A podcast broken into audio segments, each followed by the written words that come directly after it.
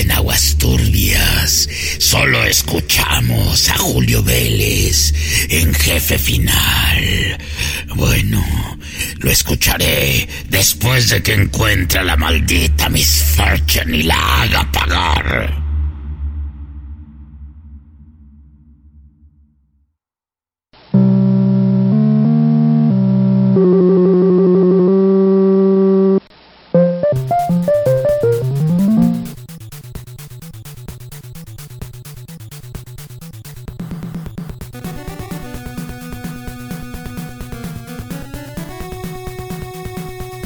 Amigos gamers, amigas gamers, por supuesto, estoy muy contento de saludarlos una vez más y ya en el episodio 13 de Jefe Final.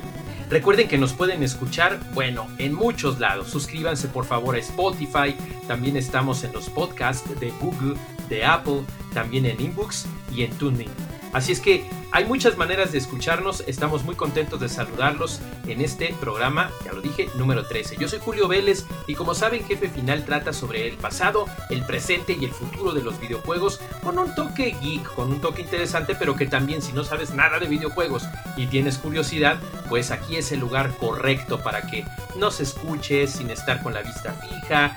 No digo que en la calle porque pues ahorita por la pandemia es un poco difícil, pero sí mientras estás trabajando, mientras estás estudiando en casa. Amigos, vamos a hablarles de cosas muy interesantes. Tenemos un par de reseñas de juegos que vale la pena que disfruten en casita con sus amigos en línea. Y además les vamos a platicar sobre los recientes hechos, las recientes muestras de lo que va a ofrecer la nueva consola o familia de consolas, todavía no lo dejan muy claro, de Microsoft. Llamado con un nombre que a mí sigue sin gustarme, los respeto y los quiero mucho desde que empezaron, pero en sus nombres desde Xbox 360 como que bueno, mejor dicho, el Xbox One no me gustó para nada el nombre y Xbox Series X me gusta mucho menos porque no deja claro de qué se trata, en contraste con PlayStation que es simple, PlayStation 1, 2, 3, 4, 5.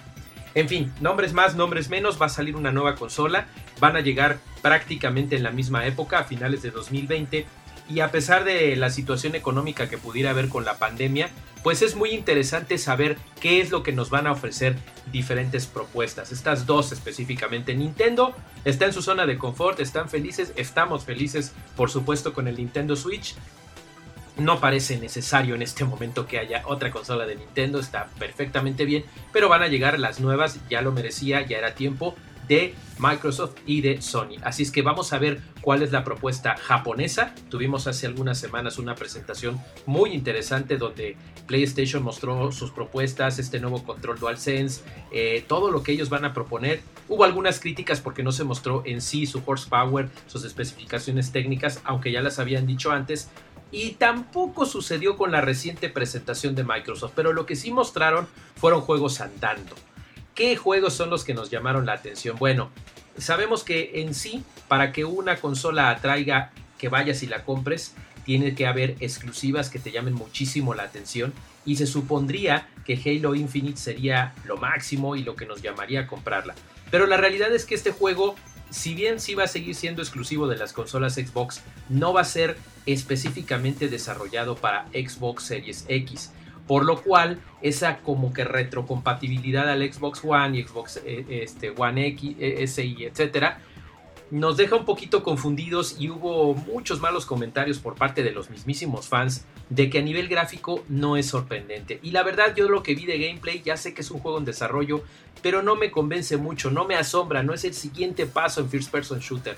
La verdad, mucho mejor Destiny 2, de los que realmente hicieron a final de cuentas Halo, que es Bungie, pero bueno, vamos a ver qué es lo que ofrecen. Hay cosas muy interesantes como de Medium. Yo les voy a ser franco, si se trata de cosas sobrenaturales que tengan que ver con espíritus y eso, no lo voy a tocar por el nombre de Medium, pero al ver este nuevo tráiler me llama la atención porque parece ser que es alguien que está en medio de un mundo real y de un mundo tipo Stranger Things, tipo Silent Hill. Así es que ese concepto sí podría ser interesante. Y esa, por ejemplo, sí es una exclusiva 100% para X1, Xbox eh, Series X. está muy interesante porque están rendereando los dos mundos al mismo tiempo. Vamos a ver cómo se da eso y va a ser muy interesante definitivamente.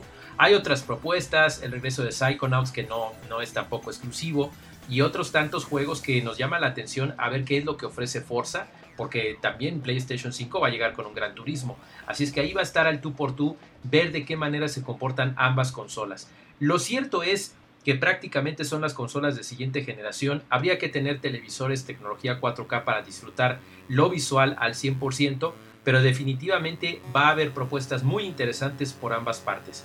Así como Sheldon nos decía en un episodio legendario de Big Bang Theory ¿Qué compraré PlayStation 4 o Xbox One? Pues ahora la pregunta en este nuevo episodio de la guerra de las consolas será ¿qué compro? Porque no van a ser tiempos de tener las dos consolas. ¿Ustedes qué opinan? Coméntenmelo en Twitter en arroba Julio Vélez y ya lo estaremos platicando en nuestro siguiente jefe final. Por lo pronto, la pregunta será ¿PlayStation 5 o Xbox Series X? Lo sabremos a finales de 2020. Yo por supuesto me voy a ir con la mejor propuesta, pero de entrada, si me ofrecen un Silent Hill en PlayStation 5 exclusivo, ya saben para dónde me voy yo. Si tengo la oportunidad de tener las dos, pues será un deleite y les seguiremos dando las reseñas, por supuesto, aquí en Jefe Final y otros lugares donde también escribo. Por lo pronto, vámonos con lo siguiente, nuestra primera reseña de esta emisión 13.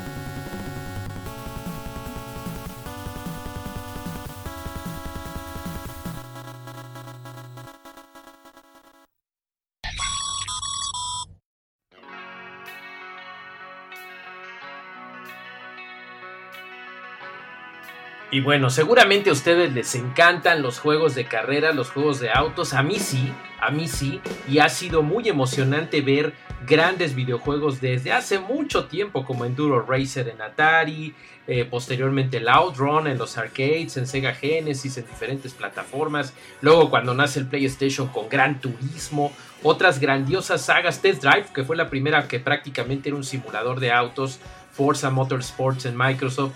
Y bueno, entre tantos títulos de autos, una de las grandes maravillas de los años 2000, cuando empezó el 2000 y que hubo varias partes y ya posteriormente lamentablemente no sé qué sucedió y dejó de haber secuelas. Burnout, Burnout de Criterion que hacían una cosa maravillosa junto con Electronic Arts y que para mí el mejor, muchos dicen que es el Takedown 3 y sí, lo respeto y me gusta mucho, pero Paradise Burnout Paradise fue para mí hoy uno de los grandiosos videojuegos donde por primera vez en juegos de carrera se implementaba el concepto de un mundo abierto que ahora es muy común pero que en aquel entonces no lo era. Y en 2008 cuando salió en diferentes plataformas había más de 100 canciones, había temas de Twisted Sister, de Alice in Chains, por supuesto el tema de Paradise City de Guns N' Roses que es de donde desprende el título del juego. Y la emoción de huir y de hacer grandes choques, huir de la ley, chocar con otros autos, era extraordinario. Después había que ir comprando ciertos DLCs para tener motocicletas, tener autos legendarios como, eh, bueno, homenajes porque no eran oficiales. El Ecto 1 de los Ghostbusters, el DeLorean de Back to the Future. En fin, lo que están ustedes oyendo de fondo y la razón por la que estoy muy emocionado porque no solamente jugué la remasterización hace año y medio, cuando salió para las consolas PlayStation 4, Xbox One y PC, sino también que lo jugué desde antaño, en 2008. Entonces el remaster me encantó porque ya tenía todos los elementos que había que ir comprando poco a poco. 10 años después así fue y dos años más, es decir, 12 años después del estreno original, llega finalmente la esperadísima versión para Nintendo Switch. Y saben que me quedé boquiabierto porque aunque es la pantallita pequeña y estás jugando un juego de carreras, pues no es lo mismo jugar Outrun o algunos otros homenajes de juegos de autos que jugar Burnout Paradise. Se juega y se ve increíble, 60 cuadros por segundo, 720p de resolución en la pantallita y en la pantallota 1080p y una resolución increíble. Hagan de cuenta que están jugando la versión de PlayStation 4 o Xbox One. Eso sí, si ya tienen las otras versiones, pues quizás no valga mucho la pena tenerla de Nintendo Switch, a menos que quieran echarse sus carreras allá en la calle, afuera, en el parque, que para eso es a final de cuentas el Switch. Lo padre es que puedes conectarte con 2 a 8 online, así es que eso está excelente si andas ahí paseando, te quieres conectar con otros, hacer tus carreras. Pero recuerden que Burnout Paradise no es nada más el juego en línea. También tiene muchas virtudes, muchas cosas sumamente emocionantes que siguen siendo válidas y que no se siente tanto el paso del tiempo. Si hay conceptos que han mejorado, pero la verdad lo que lograron aquí fue algo extraordinario. Tienes todas las modalidades intactas. Tienes el Big Sur Island, la nueva isla que todavía tiene más cosas de las que antes. Está muy padre todo el contenido, se juega, se oye y se siente muy bien. Porque a pesar de que para la versión de GameCube de 2008, ¿se acuerdan? La de Nintendo, en aquel entonces su consola era el GameCube. Y también salió Paradise City, eh, este, eh, Burnout Paradise. Entonces, el juego era muy emocionante porque los gatillos eran analógicos pero de profundidad. Y a diferencia de las otras consolas, era más padre ir como que elevando el nivel de aceleración. Lamentablemente esto no lo tenemos en los Joy-Con, pero sí tenemos el HD Rumble. Que ahí sigues teniendo los gatillos, se juega y se mueve muy bien, pero sorpresa, aquí tienes la ventaja de que el nuevo sistema de vibración es totalmente emocionante. Se los recomiendo muchísimo, de veras que vale la pena. Si no tienen la otra versión, perfecto. Y si sí la tienen, pero quieren estarlo jugando en la calle, definitivamente la versión de Nintendo Switch no los va a decepcionar. Burnout Paradise Remastered ya está disponible tanto en formato físico como en la tienda oficial de Nintendo Switch Online. Ahí lo pueden comprar, lo bajan y ya se lo quedan para siempre. No se lo pierdan, se los recomiendo al extremo. Vámonos con lo siguiente.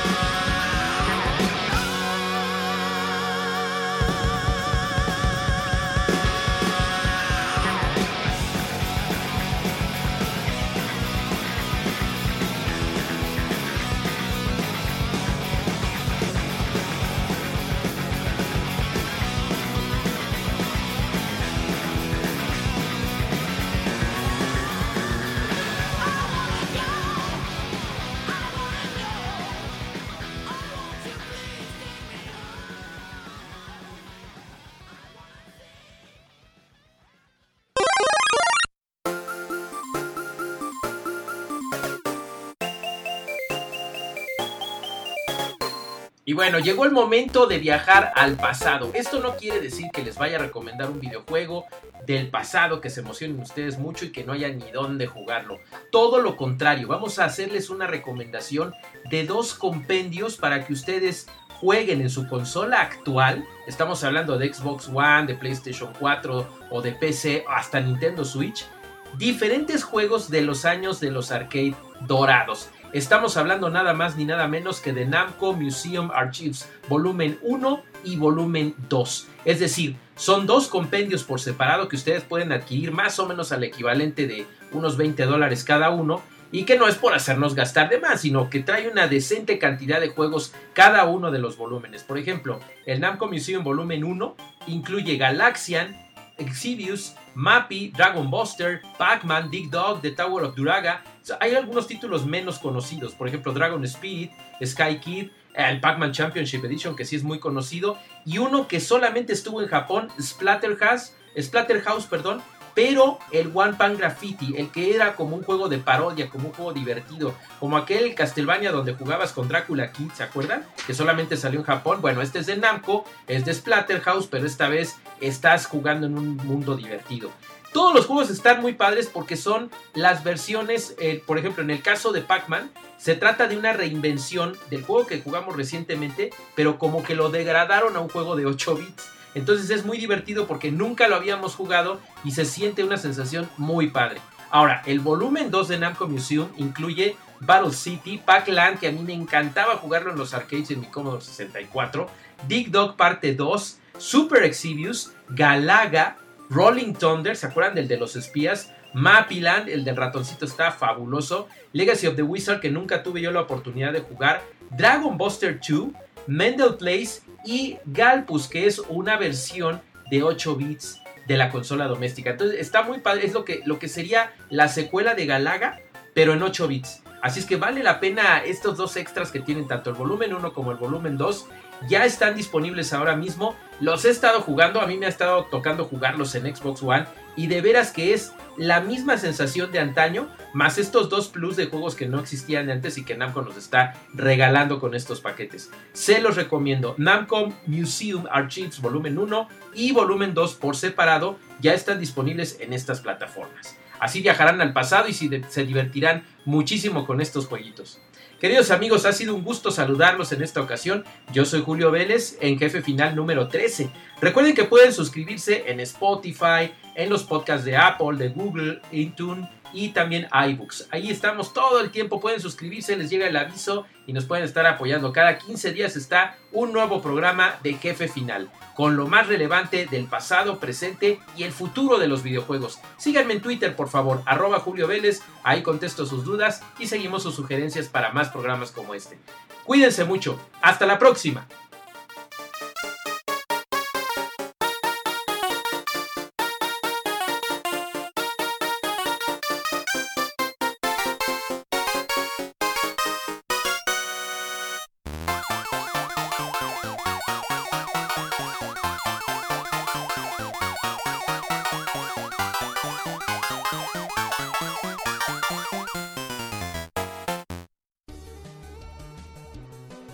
¿Qué les pareció, terrícolas? Nunca escuché en Melmac un programa sobre videojuegos tan bueno. No se pierdan a Julio Vélez en el próximo jefe final. Y recuerden, si se lo pierden, bueno, sí hay problema. Adiós.